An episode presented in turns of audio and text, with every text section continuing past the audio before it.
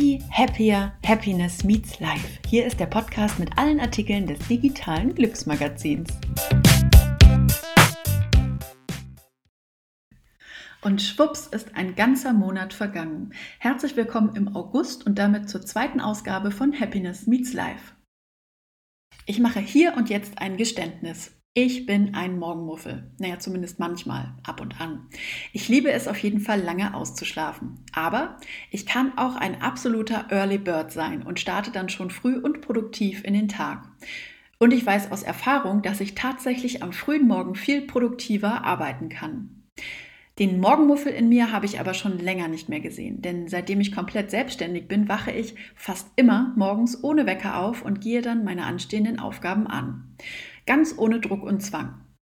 Diesen Druck und Zwang hatte ich zwar auch schon lange vorher nicht, denn in allen Festanstellungen war es eher eine Vertrauensarbeitszeit und ich konnte mir auch, wenn es Schichten gab, sie selbst aussuchen. Aber irgendwie bleibt ja immer ein gewisser Druck oder ein Pflichtgefühl dem Arbeitgeber und auch dem Team gegenüber. Da ich ein eher chaotischer und kreativer Kopf bin, gibt es in meinem Alltag eher weniger Routinen und geregelte Abläufe. Die gab es irgendwie noch nie, also außer eben in fremdbestimmten Einflüssen wie Job oder Ausbildung und Studium. Und tatsächlich habe ich mich ab und an mit dem Thema Morgenroutine beschäftigt. Vielleicht könnte es ja meinen Tag doch noch besser organisieren, wenn ich bereits morgens mit einer kleinen Struktur starten würde. Habe ich versucht und direkt wieder verworfen passt nicht zu mir und meiner Natur. Dabei sind mir ziemlich viele Beiträge und Artikel im Netz aufgefallen, die sich damit beschäftigen, wie man zu einem richtigen Frühaufsteher wird. Und ich habe mich gefragt, geht sowas überhaupt? Und warum sollte man sich derart umpolen wollen? Denn es gibt doch diesen Biorhythmus, der bei jedem unterschiedlich und individuell im Tagesrhythmus agiert. Was ist nun dran an diesem Frühaufsteher-Trend? Dem gehen wir jetzt in dieser Ausgabe einmal auf den Grund. Spoiler, ich war nicht nur überrascht, sondern habe mich überzeugen lassen. Seid gespannt.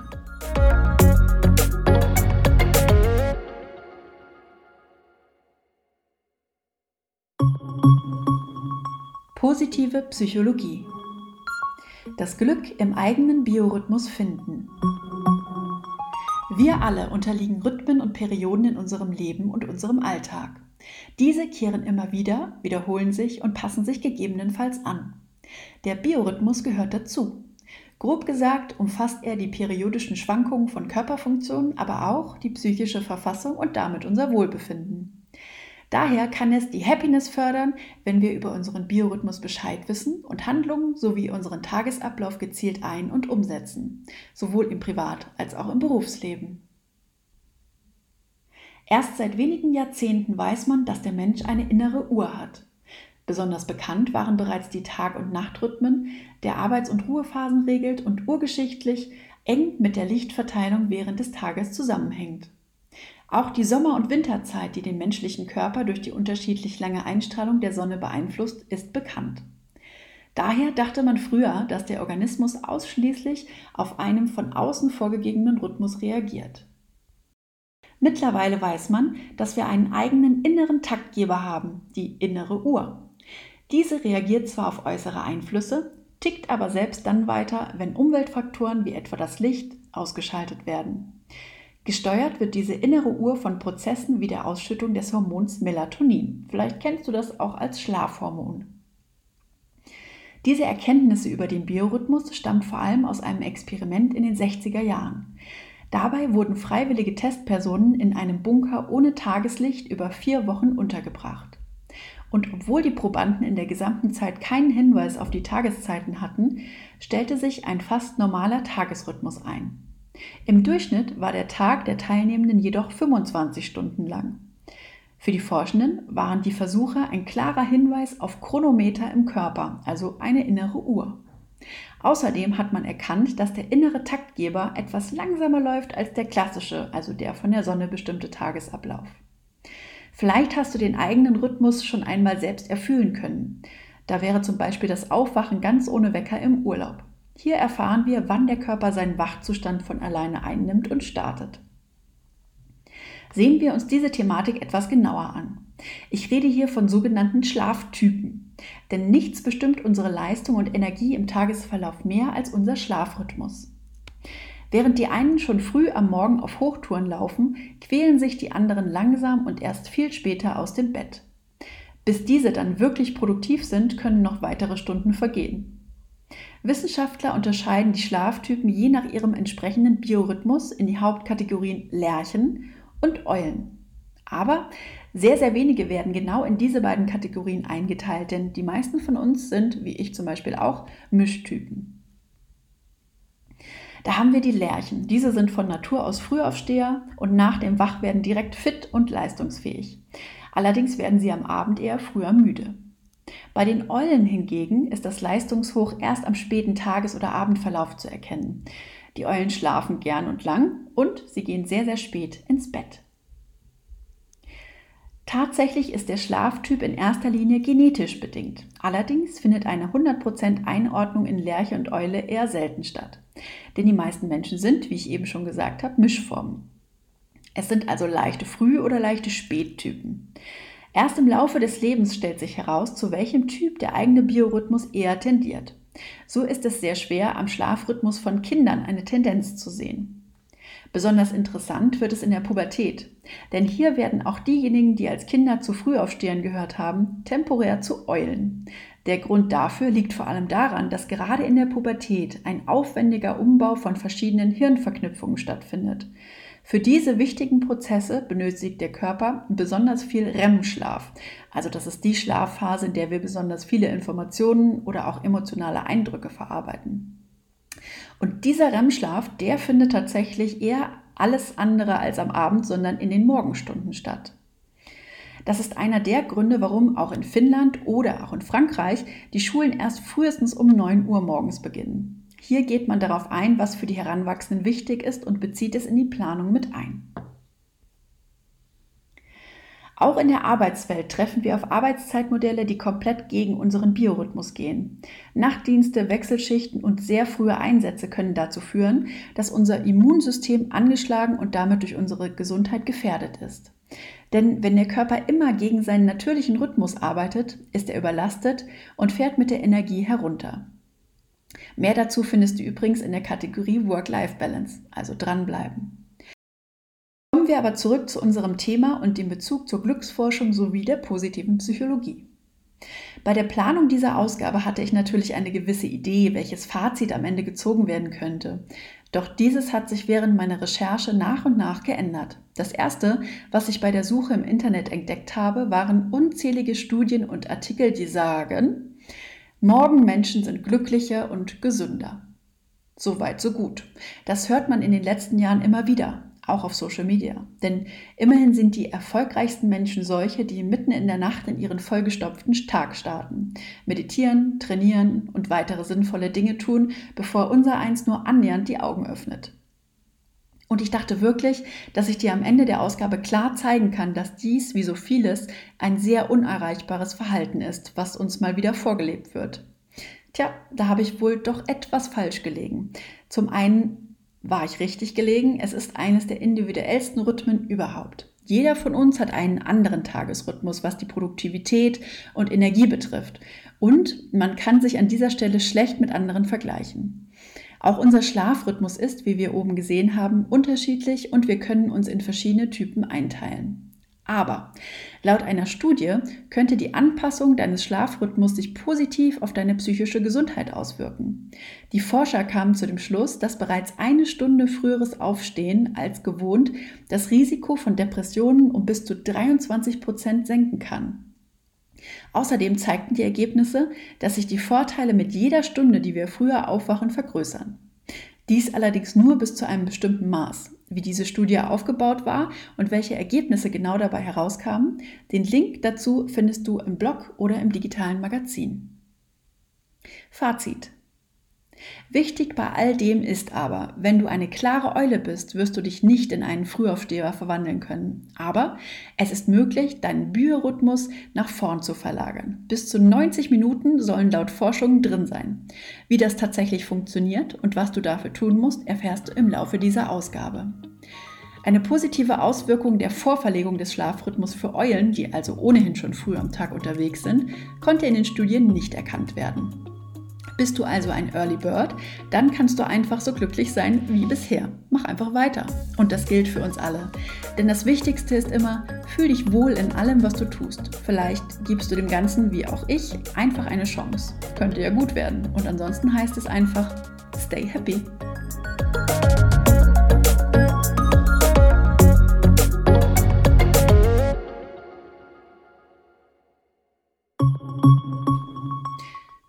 Sport und Fitness. Frühsport, ole. Wie du mit Sport und Training deinen Biorhythmus beeinflussen kannst. Morgenmenschen sind glücklicher und leben gesünder. Das ist wissenschaftlich bewiesen und mit vielen Studien dargestellt worden. Ob wir zu diesen glücklichen Frühaufstehern gehören, ist zwar vor allem genetisch vorbestimmt, kann aber durch äußere Einflüsse angepasst und optimiert werden, zumindest bis zu einem gewissen Maß. Dabei spielt vor allem Sport und Bewegung eine entscheidende Rolle, wenn wir unsere innere Uhr neu stellen und die ein oder andere Morgenstunde hinzugewinnen wollen. Dass Sport Glückshormone freisetzt und diese uns in einen Wohlfühlzustand nach dem Workout versetzen, ist bereits bekannt und sicherlich hast du dies auch schon erfühlen dürfen. Darüber hinaus hat Sport aber noch weitaus mehr für unseren Körper zu bieten. Denn tatsächlich kann Training und Bewegung uns dabei helfen, unseren Biorhythmus aufzupimpen und die innere Uhr etwas nach vorn zu stellen. Suprachiasmatischer Nukleus. Suprachiasmatischer Nukleus. Ich hoffe, das ist richtig ausgesprochen. So lautet der Fachbegriff für unsere innere Uhr. Die letzten Endes nichts anderes ist als ein reiskörngroßes Hirnareal. Von dort aus führen Nervenstränge zur Zirbeldrüse, wo unter anderem das Schlafhormon Melatonin, aber auch das Glückshormon Serotonin produziert werden. Der SN, so nenne ich ihn jetzt, reguliert darüber hinaus auch, wann die Körpertemperatur sinkt, wann der Blutdruck steigt und vieles, vieles mehr. Im ersten Artikel dieser Ausgabe konntest du bereits über die Schlaftypen Lerchen und Eulen lernen. Diese beiden Typen haben einen unterschiedlichen Tagesrhythmus, da ihr Biorhythmus anderen Grundlagen unterliegt. Außerdem konnten Studien belegen, dass Morgenmenschen, also Lerchen, nicht nur glücklicher, sondern auch gesünder durch das Leben gehen.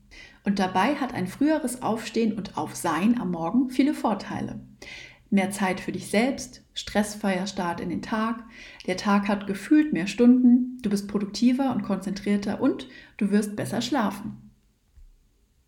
Tatsächlich aber sind die wenigsten Menschen Lerchen und damit extreme Frühaufsteher. Hier soll es auch gar nicht darum gehen, mitten in der Nacht aufzustehen, sondern lediglich um ein bisschen mehr Zeit. Dieses Mehr an Zeit können wir gewinnen, indem wir unsere innere Uhr und damit unseren Biorhythmus etwas nach vorne stellen. Und bei diesem Anpassen kann uns Sport und Bewegung helfen, denn Training kann deinen Biorhythmus beeinflussen. Vielleicht hast du schon einmal die Erfahrung gemacht, dass ein sehr spätes Training am Abend dein Einschlafen verzögert hat. Dieser Effekt ist die Folge einer Phasenverschiebung in deinem Biorhythmus. Wissenschaftler von der Arizona State University haben im Detail untersucht, wie Bewegung die Taktung der inneren Uhr über den Tag hinweg bei jüngeren und älteren Erwachsenen beeinflusst. Sie wiesen dabei nach, dass körperliche Aktivität die innere Uhr sowohl vor als auch zurückstellen kann. Die Richtung und das Ausmaß dieser Phasenverschiebung waren abhängig von der Tageszeit des Trainings. Sport am frühen Morgen und am frühen Nachmittag hatte die Taktung früher einsetzen lassen, die innere Uhr also nach vorne gestellt. Sport am Abend verschob diese nach hinten, wobei dann das Schlafhormon Melatonin später ausgeschüttet wurde als gewohnt. Die Ergebnisse könnten die Möglichkeit eröffnen, negative Folgen von Jetlag und auch Schichtarbeit mithilfe von Sport abzumildern, so die Studienautoren. Wissenschaftler von der Arizona State University und der University of California San Diego konnten jetzt zeigen, dass das Timing von Sport ausschlaggebend dafür ist, ob und wann die innere Uhr verändert wird. 51 jüngere und 48 ältere Testpersonen hatten sich für die Untersuchung zur Verfügung gestellt. Sie absolvierten zur Vorbereitung zunächst fünf Tage lang im Labor einen künstlichen Schlaf-Wach-Zyklus, bei welchem eine 30-minütige Ruhephase einer 60-minütigen Wachphase folgte. Begleitend dazu wurde die Ausschüttung des Schlafhormons Melatonin im Urin nachgewiesen. Diese war ausschlaggebend, um die individuelle Taktung der inneren Uhr zu bestimmen. Im Anschluss daran trainierte jede Testperson an drei aufeinanderfolgenden Tagen zur gleichen Uhrzeit in einem von acht verschiedenen Tages- und Nachtintervallen eine Stunde auf dem Laufband. Die Auswertung der Messprotokolle ergab, dass ein Laufbandtraining um 7 Uhr in der Früh oder zwischen 13 und 16 Uhr die Taktung der inneren Uhr nach vorn verschiebt. Ein Training zwischen 19 und 22 Uhr hingegen nach hinten. Melatonin wurde in letztgenannter Konstellation so bis zu zwei Stunden später ausgeschüttet als gewohnt und damit der Schlaf nach hinten verschoben. Das Training zwischen 1 und 4 Uhr und um 10 Uhr hatte jedoch nur einen geringen Einfluss auf die Phase im Biorhythmus. Lebensalter und Geschlecht beeinflussten die Veränderungen im Biorhythmus übrigens nicht. Den Link zur Studie findest du im digitalen Magazin oder auf dem Blog. Fazit. Es gibt Einflüsse, die unsere innere Uhr beeinflussen können, obwohl unser Biorhythmus und damit unser Schlaftyp genetisch vorbestimmt ist. Aber auch du selbst hast in der Hand und kannst mit dem Sport und Bewegung für mehr Glück in deinem Alltag sorgen. Denn Morgenmenschen sind glücklicher und gesünder. Training zur richtigen Tageszeit kann sogar dabei helfen, Schichtarbeit, Jetlag oder andere störende Einflüsse auf den Biorhythmus auszugleichen und damit die innere Uhr wieder in Einklang zu bringen.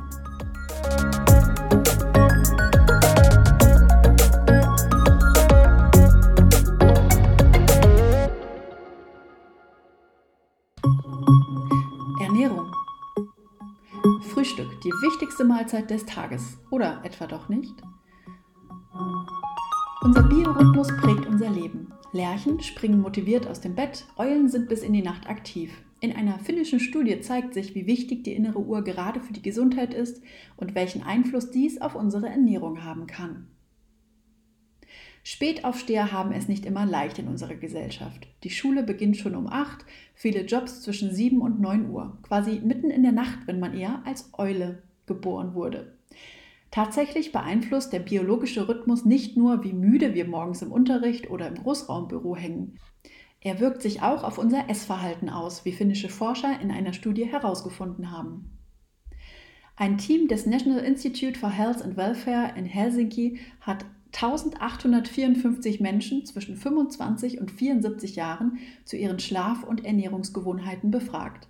Dabei fanden die Forscher klare Unterschiede zwischen Lerchen und Eulen heraus.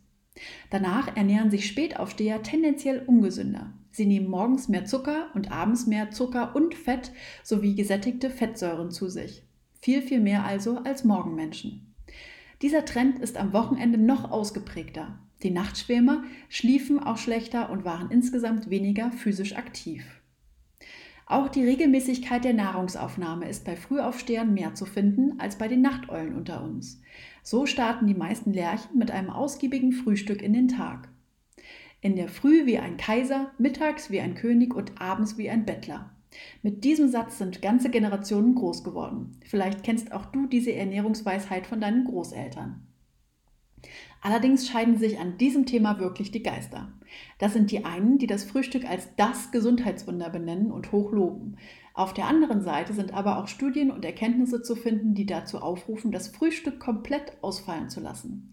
Intervallfasten oder auch intermittiertes Fasten nennt man diese Ernährungsform. Auch für mich, die nie eine große Frühstückerin war, ist Intervallfasten ein Teil meines Alltags geworden. Meist esse ich erstmal das erste Mal gegen 12 Uhr mittags. Und mit der Idee für diese Ausgabe hatte ich ganz klar im Kopf, was und wie ich dieses Thema hier aufgreifen wollte. Doch dann habe ich recherchiert und bin über wirklich spannende Studien, Ergebnisse und Erkenntnisse gestolpert, die mich meine Gewohnheiten überdenken lassen. Denn irgendwas muss doch an solch einem Satz wie dem obigen dran sein, wenn er schon so lange weitergegeben wird. Frühstück als die wichtigste Mahlzeit des Tages. In den vorangegangenen Artikeln dieser Ausgabe und der oben genannten Studie konntest du bereits erfahren, dass Morgenmenschen und Frühaufsteher nicht nur glücklicher, sondern auch gesunder leben. Ein Grund dafür könnte sein, dass der natürliche Biorhythmus nicht nur beim Aufstehen berücksichtigt wird, sondern auch die Ernährung und die Zeit der Nahrungsaufnahme an diesen angepasst werden. Bedeutet, Energiezufuhr dann, wenn sie tatsächlich benötigt wird. Zusätzlich zur Energiezufuhr benötigt unser Körper natürlich auch Nährstoffe und Flüssigkeit, damit alle Stoffwechselprozesse problemlos ablaufen können. Denn nur dann sind wir leistungsfähig und können unsere Aufgaben gut erledigen. Aber wusstest du, dass dein Körper zu unterschiedlichen Tageszeiten und Aktivitäten auch unterschiedliche Nährstoffe benötigt? Genau das gibt der Biorhythmus vor. Die Uhren einiger Organe werden durch die Zufuhr von Nahrung in Gang gesetzt, denn die vielen Funktionen in unserem Körper können nicht alle gleichzeitig ablaufen, sondern folgen einem bestimmten Zeitplan. Umgekehrt ist es auch wichtig, zur richtigen Zeit zu essen, wenn der Körper bereit ist, die Nahrung zu verarbeiten. Zum Beispiel konnte in Versuchen festgestellt werden, dass die innere Uhr der Leber vom Essen und damit nicht vom Licht aktiviert wird. Aber nochmal zurück zur Frühstücksthematik. Im Grunde kommt es immer auf die Gesamtzufuhr von Kalorien und Nährstoffen über den Tag an. Das ist Fakt. An der Universität zu Lübeck wurde dazu eine Studie durchgeführt, die unter standardisierten Laborbedingungen dem Phänomen Frühstück auf den Grund gehen sollte. Es wurden 16 gesunde und schlanke Männer im Alter von 21 bis 26 Jahren dazu ins Labor gebeten. Zuerst mussten sie drei Tage lang zum Frühstück den Großteil der Kalorien, das waren etwa 70 Prozent des individuellen Grundumsatzes, beziehungsweise um die 1000 Kilokalorien, und am Abend nur wenige Kalorien zu sich nehmen. Zwei Wochen später wurde die Nahrungsaufnahme umgedreht und es gab drei Tage lang in der Früh nur einen kleinen Snack. Dafür erhielten sie am Abend ein reichhaltiges Mahl. Zum Mittag gab es immer etwa 20 Prozent der gesamten Kalorien. Die Anzahl der Gesamtkalorien sowie das Verhältnis von Kohlenhydraten, Proteinen und Fetten blieb bei beiden experimentellen Bedingungen gleich. Zu mehreren Zeitpunkten am Tag, vor wie nach den Essenszeiten, wurde der Energieverbrauch der Teilnehmenden gemessen. Außerdem wurden einige Blutfettwerte erfasst, zum Beispiel Blutzucker und der Insulinspiegel. Tatsächlich zeigten sich je nach Tageszeit deutliche Unterschiede bei der sogenannten nahrungsbedingten Thermogenese. So nennt man den Kalorienverbrauch nach dem Essen, also jene Energie, die der Körper verbrennt, um die Nahrung zu verdauen. Nach dem Frühstück war dieser Energieverbrauch zweieinhalb Mal höher als nach dem Abendessen in beiden Versuchsanordnungen. Das bedeutet, je größer der Anteil der morgendlichen Kalorien, umso mehr fällt diese Steigerung ins Gewicht. Außerdem zeigten die Blutwerte, dass der Zuckerstoffwechsel von der Tageszeit beeinflusst wird. Nach dem Frühstück stieg der Blutzucker nicht so stark wie nach dem Abendessen, unabhängig von den Kalorien. Die verstärkten aber den Effekt. Am Abend stieg der Wert nach einer üppigen Mahlzeit um 44 Prozent mehr als nach einem reichhaltigen Frühstück. Bei der leichten Kost betrug hier die Steigerung nämlich nur 17 Prozent. Ähnliche Effekte zeigten sich beim Insulinspiegel. Dieser war ebenfalls in der Früh immer niedriger und er stieg deutlich stärker nach einem kalorienreichen Abendessen. Zusätzlich zu den Messungen führten die Forscherinnen und Forscher auch noch psychologische Tests und Befragungen durch, bei denen es um Hungergefühle und den Appetit auf Süßes ging. Wann die meisten Kalorien aufgenommen wurden, machte für den Hunger keinen großen Unterschied. Alle Teilnehmer waren unter beiden experimentellen Bedingungen vor dem Abendessen hungriger als in der Früh. Nach einem nur leichten Frühstück waren sie aber im Vergleich noch hungriger. Die letzte Mahlzeit des Tages empfanden alle immer als besonders sättigend, selbst wenn sie nur sehr klein war. Vor dem Abendessen war auch die Lust auf Süßigkeiten immer am größten, aber an den Tagen mit leichtem Frühstück war das Verlangen deutlich stärker. Fazit. Nach all den Ergebnissen der Studie zu urteilen, sind die alten Empfehlungen zur wichtigsten Mahlzeit des Tages also tatsächlich gar nicht so verkehrt. Denn offenbar unterliegt der Stoffwechsel unserem Biorhythmus. So scheint es, dass die inneren Organe in der Früh von Natur aus mehr Energie verbrauchen. Abnehmen könnte also erfolgreicher sein, wenn ausgewogene Ernährung bereits mit einem guten Frühstück beginnt. In Bezug auf die Blutfettwerte und den Insulinspiegel kann eine langfristige Umstellung hin zu Frühstück als Routine sogar Erkrankungen wie Diabetes vorbeugen. Für mich sind das gute Gründe, vermehrt auf ein ausgiebiges Frühstück zu setzen. Daran werde ich mich wohl erst einmal gewöhnen müssen, aber ich bin mir sicher, es lohnt sich.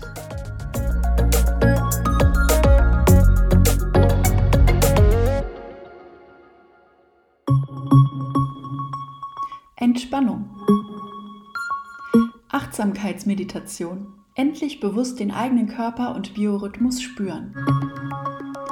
Es ist wie so oft im Leben. Dank Internet und Co haben wir ein unglaubliches theoretisches Wissen, auch was unsere Gesundheit und unseren Körper angeht.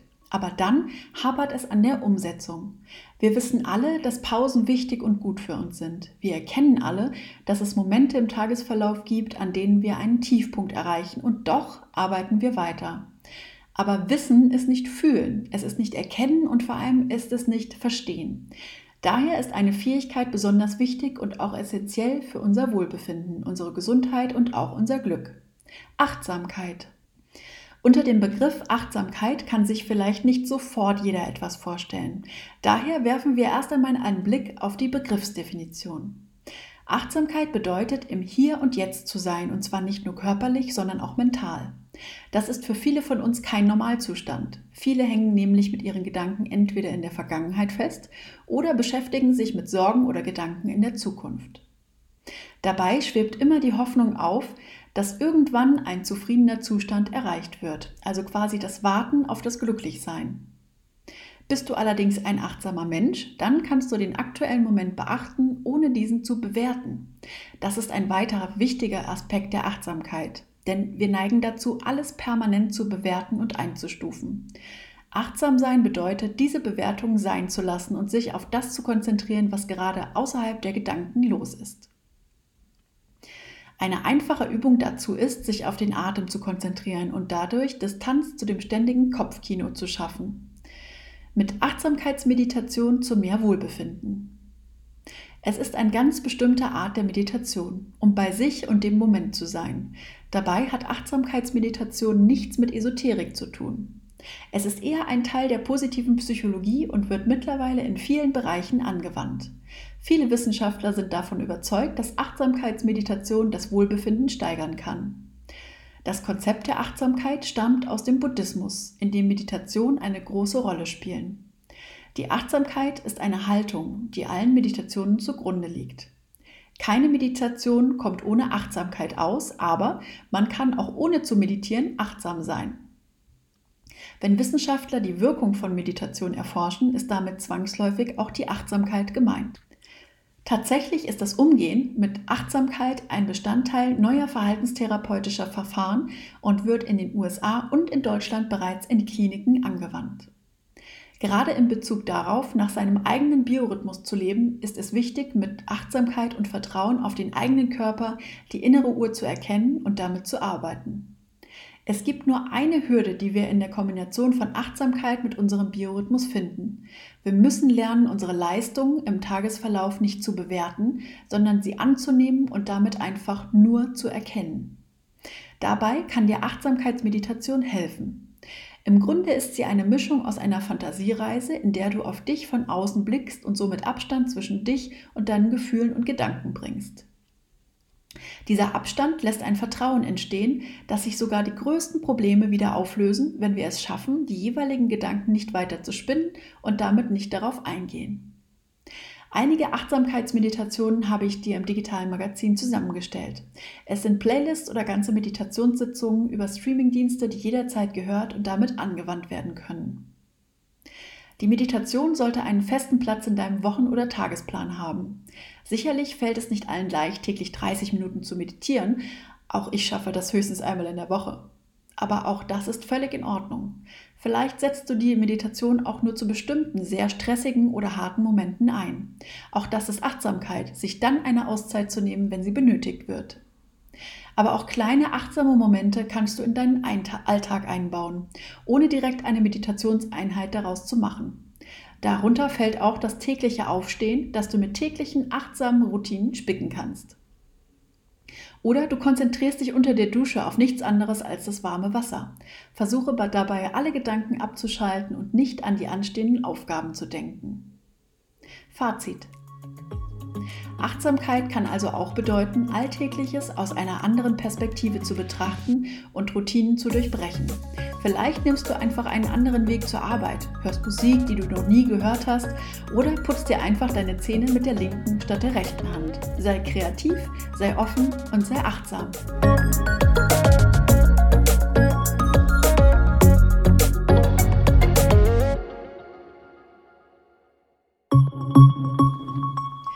Work-Life-Balance. Die innere Uhr ist keine Stechuhr, wie unser Biorhythmus unsere Produktivität beeinflusst. Im Grunde kann man sagen, dass alle Zellen in unserem Körper Uhren sind. Jede Zelle hat ein eigenes Timing. Manche reagieren auf Sonnenlicht, andere auf Mahlzeiten. Sie regeln Schlaf und Arbeitsfähigkeit, unseren Stoffwechsel und die Hormone. All diese tickenden Strukturen können wir nicht ignorieren oder verändern. Unsere innere Uhr ist also gesteuert von Abläufen in den Zellen. Aber es gibt auch einige äußere Einflüsse, die unseren Biorhythmus und damit auch unsere Gefühlslage steuern und ändern können. Dazu gehören auch Arbeitszeiten wie Nacht- oder Wechselschichten oder weitere festgelegte Strukturen, die nicht mit unserer inneren Uhr zusammenpassen. In unserem Körper findet ein ständiger Zyklus statt. Dabei werden Proteine gebildet und zerfallen wieder. Dieser Vorgang dauert ca. 24 Stunden. Die Zellen stimmen diesen Rhythmus mit den äußeren Einflüssen ab. Daher reagieren wir darauf, wenn ein Tag nach einer langen Flugreise plötzlich kürzer ist oder auch, wenn wir zu lange das blaue Licht des Bildschirms gesehen haben. Vielleicht kennst du auch den Moment, in dem du nicht einschlafen kannst, weil du zu spät zu viel gegessen hast. All das sind Einflüsse, die den inneren sogenannten zirkadianischen Rhythmus stören. Die Schichtarbeit ist dabei das extremste Beispiel für Menschen, die nicht auf ihre innere Uhr hören können. Arbeitest du im Schichtdienst, bist du quasi einem ständigen Jetlag ausgesetzt und Schlaf, Nahrungsaufnahme und Licht beeinflussen deinen Körper ständig zur falschen Tageszeit. Mittlerweile wurde bewiesen, dass Schichtarbeit das Immunsystem negativ beeinflussen kann. Man wird krankheitsanfälliger und weniger robust, denn auch unser Stoffwechsel ändert sich im Laufe des Tages. Hast du dich schon mal gefragt, warum es Anweisungen bei Medikamenten gibt, die dir klar und deutlich sagen, wann du es einnehmen sollst? Das hat auch genau damit zu tun. Denn Medikamente können weniger bzw. gar nicht effektiv sein, wenn die richtige Wirkzeit bei der Einnahme nicht beachtet wird. Aber zurück zu Schichtdienst und Arbeitszeiten gegen den eigenen Biorhythmus. Für die meisten von uns gehört eine ausgeglichene Work-Life-Balance zu den obersten Zielen und Wünschen im Job. Schon bei der Suche nach einer Anstellung ist das Kriterium der Vereinbarkeit von Beruf und Privatleben essentiell. Allerdings reicht viel Freizeit und genug Zeit für Familie und Freunde allein nicht aus, um produktiv sowie weitestgehend stressfrei und auch glücklich zu sein. Wir alle ticken nach unserer eigenen inneren Uhr. Sobald wir diese missachten, empfindet der Körper Stress, Unausgeglichenheit oder Unwohlsein. Dagegen hilft, seinen Arbeitsalltag und den privaten Alltag nach einem eigenen Biorhythmus auszurichten und zu führen. Es gibt einige Jobs, in denen die Arbeitnehmenden keinen Einfluss auf ihre Arbeitszeiten haben. Hier ist es schwer, sich nach seinem Biorhythmus zu richten und diesen in den Arbeitstag zu integrieren. Und dabei kann es sowohl für das Wohlbefinden des Arbeitnehmers, aber auch für den Arbeitgeber viele positive Auswirkungen haben. Denn wer nach seinem Biorhythmus lebt, ist nicht nur produktiver, sondern auch motivierter und kreativer. Und trotzdem ist es ein wirklicher Luxus, wenn man die Freiheit hat, seinen Alltag selbst zu bestimmen und zu organisieren. Aber auch wenn du deine Arbeitszeiten nicht selbst bestimmen kannst, gibt es Möglichkeiten, deinen Biorhythmus zumindest zum Teil in deinen Arbeitsalltag zu integrieren und diesen sinnvoll zu nutzen. Da der menschliche Biorhythmus in etwa immer gleich abläuft, kannst du für dich entscheiden, was dein Körper braucht und was dir gut tut. Dazu gehört aber auch eine gewisse Portion an Achtsamkeit. Denn nur wenn du in dich hineinhörst und auf deinen Körper achtest, kannst du deinen Biorhythmus erkennen und damit umgehen. Es geht quasi darum, eine Sensibilität für das individuelle Wechselspiel der einzelnen Phasen von Aktivität und Regeneration zu entwickeln. Und damit auch darum, das eigene Leistungsverhalten sowohl im Job, aber auch in der Freizeit darauf abzustimmen und zu optimieren. Achte dazu einfach in einem Zeitraum von circa ein bis zwei Wochen auf deine Tagesenergie. Wann hast du Zeit mit viel Energie, wann mit weniger? Wann gibt es Momente, an denen du bemerkst, wie deine Energie gerade nach unten oder oben geht? Gibt es bestimmte Zeiten, an denen du dich produktiv und motivierter fühlst? Dabei kannst du für dich nämlich herausfinden, wann du leistungsfähig bist und wann du deinem Körper eine Ruhephase gönnen solltest. Deine Leistung über den Tag verteilt. Unser tageszeitlicher Rhythmus der biologischen Funktionen wird vom Tag-Nacht-Wechsel beeinflusst. Er ist dabei in zwei Phasen eingeteilt. Phase 1, die leistungsorientierte Phase, findet ca. zwischen 3 Uhr nachts und 15 Uhr nachmittags statt. Die zweite Phase, die regenerative Phase, findet zwischen 15 Uhr nachmittags und 3 Uhr nachts statt. Wichtig dabei und bei allem, was jetzt noch folgt, alle angegebenen Zeiten sind nur exemplarisch zu sehen und sind dementsprechend auf deine Verhältnisse und deinen Biorhythmus anzupassen. Aber die Intervalle bzw. Phasen können in ihrem Umfang übernommen werden.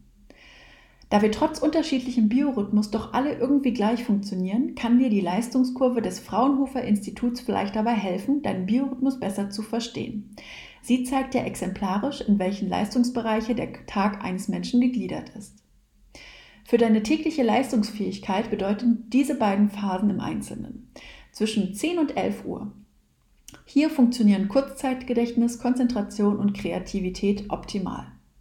Zwischen 11 und 12 Uhr. Die Leistungskurve beginnt zu sinken und erreicht gegen 15 Uhr ihren Tiefpunkt, das klassische Nachmittagstief. Gegen 16 Uhr funktioniert unser Langzeitgedächtnis am besten und der Körper ist in Topform. 90 Minuten Blöcke für gute Konzentration. Auch unsere Konzentrationsfähigkeit ist durch einen Rhythmus bestimmt. Dieser liegt bei 90 Minuten. Dabei fällt es uns ca. 70 Minuten lang leicht, unsere Aufgaben konzentriert zu erledigen. Danach folgt eine 20-minütige passive rezeptive Phase. Eine Entspannung nach der angespannten Konzentrationsphase ist wichtig, damit unser Gehirn Informationen verarbeiten und speichern kann. Es ist also biologisch erklärbar, warum wir nicht immer und allzeit höchste Leistungen bringen können. Auch diesen Rhythmus können äußere Faktoren beeinflussen oder stören. Dadurch kann sich der 90-Minuten-Block auch deutlich verkürzen und verändern. Vielleicht versuchst du jetzt mit diesem Wissen einen Blick auf deinen Tag zu werfen und verstehst deinen Körper etwas mehr.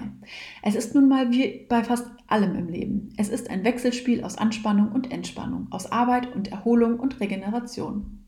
Und dieses Wissen kannst du auch umsetzen, wenn du keinen Einfluss auf Arbeitszeiten und damit deinen Tagesverlauf hast. Versuche Regelmäßigkeit in deinen Alltag zu bringen. Diese kannst du erreichen, wenn du deine ganz eigene Leistungskurve kennst. Setze dabei Pausen ein, um nach einer Hochphase zu regenerieren. Um deinen Stoffwechsel dann wieder anzuregen, hilft es bereits, die Pause an der frischen Luft zu genießen oder kleine Snacks zu den richtigen Zeiten zu dir zu nehmen. In Finnland hat es die Kaffeepausi, das ist ein finnisches Wort tatsächlich, sogar in die Tarifverträge geschafft. Eine Pausenkultur ganz nach meinem Geschmack. Schaffst du es, einen Rhythmus zu finden, den du immer wieder wiederholst, wie zum Beispiel alle vier Stunden eine Mahlzeit zu dir zu nehmen, dann bekommt dein Körper die Regelmäßigkeit, die er braucht. Egal zu welcher Schicht du arbeitest, egal ob du ein Morgenmensch oder eine Nachteule bist. Fazit. Mir hat die Erkenntnis tatsächlich irgendwie einen gewissen Druck genommen. Die Tatsache, dass man nicht immer und ständig leistungsbereit und produktiv sein kann, ist mir durchaus schon immer bewusst gewesen. Trotzdem hatte ich immer ein ungutes Gefühl, wenn ich bemerkt habe, dass nach einer gewissen Zeit die Luft raus war. Wenn man die anstehenden Aufgaben eben nicht geschafft hat, obwohl man den ganzen Tag ohne Pause durchgearbeitet hat. Sowohl wir als auch die Chefs müssen lernen zu respektieren, dass es Tiefphasen gibt und gerade dann Arbeitspausen wichtig und sinnvoll sind. Richtig eingesetzt fördern sie nämlich nicht nur unsere Produktivität, sondern helfen uns auch dabei, uns weiterhin wohlzufühlen und ein Stück glücklicher zu sein.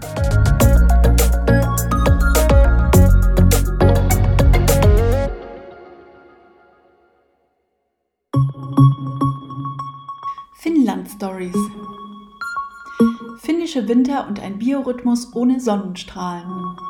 Wie die Finnen trotz wenig Licht ihr Glück nicht verlieren.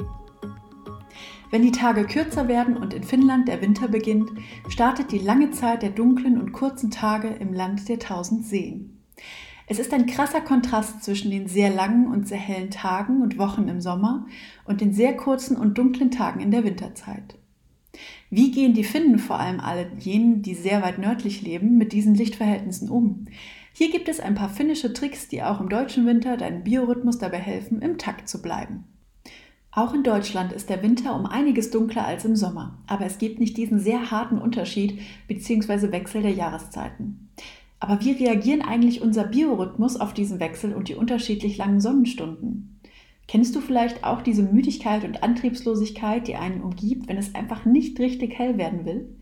Die äußeren Umstände und das Wetter bringen dann deine innere Uhr aus dem Gleichgewicht. Als ich das erste Mal eine längere Zeit in Finnland war, war es heller und sonniger Sommer. Und ich hatte wirklich sehr mit der ständigen Helligkeit zu kämpfen. Nicht nur, dass die Tage unglaublich lang waren, die Nächte wurden einfach nicht dunkel. Und auch in diesem Jahr war der Übergang vom dunklen Winter zum sehr hellen Sommer wieder extrem. Die Winter in Finnland sind lang. Sie sind kalt und sie sind dunkel. Das ist auch das, was viele über Finnland denken. Kalt und dunkel. Aber das ist es eigentlich gar nicht. Denn auch wenn der Winter genau das ist, nämlich kalt und dunkel, so ist es doch ein richtiger Winter mit Schnee und Eis und allem drum und dran. Und der Schnee bringt mehr Helligkeit, denn das Weiß der Schneedecke in Kombination mit der Sonne erhält das Land auf eine ganz magische Weise. Auch wenn die Tage kurz sind, heißt das nicht, dass im Winter das Land in den Winterschlaf geht. Im Gegenteil. Die Finnen haben ihren eigenen Weg, um mit den Herausforderungen der kalten Jahreszeit umzugehen. Geselligkeit ist dabei ein zentraler Punkt. Lange Abende laden einfach dazu ein, sich mit Freundinnen und Familie zu treffen und zu entschleunigen. Natürlich mit dem ein oder anderen Abstecher in die Sauna. Und genau diese Saunagänge sind vielleicht ein großer Teil der Strategie gegen die Winterdepression der Finnen. Dabei geht es nicht nur um die physischen Vorteile, die das Saunieren mit sich bringt, sondern vor allem um die Tatsache, sich Zeit für sich selbst zu nehmen, achtsam mit sich und dem Körper umzugehen und es irgendwie eine Art Batterie aufladen und regenerieren zu genießen. Das anschließende Bad im Eiswasser sorgt außerdem für jede Menge Glücksgefühle durch die Ausschüttung von Glückshormonen und Adrenalin. Für viele Finnen gehört das Eisbaden in die tägliche Routine im Winter hinzu. Auch ich habe es ausprobiert und nehme mir fest vor, es auch im kommenden Winter weiterhin durchzuziehen und daraus eine Winterroutine zu entwickeln, auch wenn es wirklich Überwindung kostet. Ein weiterer Punkt, den ich sehr oft anführe, wenn es um die Happiness der Finnen geht, ist die Naturverbundenheit und die direkte Nähe zur Natur. Denn Sport und Bewegung im Freien steht auch im Winter auf dem Tagesplan vieler Finnen.